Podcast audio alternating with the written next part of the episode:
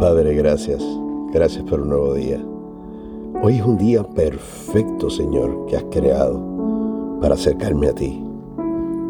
Padre, yo te pido por todo aquel que escuche este mensaje, para que le empodere, Señor, con ese deseo, con esa inspiración que viene solamente del Espíritu Santo, Señor, a buscar de tu rostro, a buscar de tu presencia. Padre, que puedan comprender que toda angustia, tribulación que puede estar atada a un pensamiento negativo, a pensamientos de pecado, situaciones de depresión causada por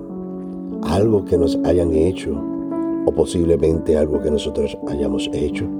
con nuestra conducta, haber ofendido, transgredido a alguien o nos han faltado a nosotros que podamos comprender, Señor, que aquel que escuche este mensaje como así lo he hecho yo y tú lo has hecho conmigo, Señor,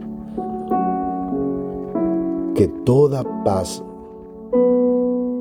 que viene de ti, es decir, esa que sobrepasa todo entendimiento, es la que es capaz de borrar todo pecado, toda angustia, todo estrés como consecuencia de ese acto que nos separa de ti. Permite, Señor, que el Espíritu Santo redarguya y le dé el discernimiento, el deseo a este hermano, esta hermana, amigo, amiga que escucha este audio para que busque de tu rostro, que pueda sentirse animado a invocar el Espíritu Santo para tener el conocimiento de cómo hacer estas cosas, que pueda sentirse animado, entusiasmado para, entusiasmada para buscar leer la Biblia, ese famoso referente único, sin igual, donde está tu palabra, y tú no eres hombre para mentir, ni faltar a tus promesas, está llena de promesas. Y todas ellas van dirigidas a soportarnos, a darnos el apoyo que necesitamos en este caminar como espíritus encarnados, Señor. Te damos gracias por ello, Señor.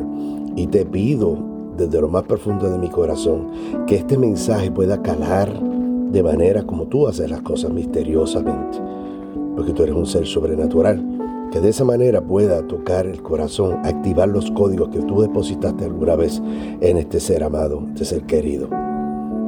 a este que no conozco, pero que sé que te ama. Bendícelo, Señor, y dale protección de lo alto y mucho amor en el nombre de Cristo Jesús y decimos amén, amén, amén.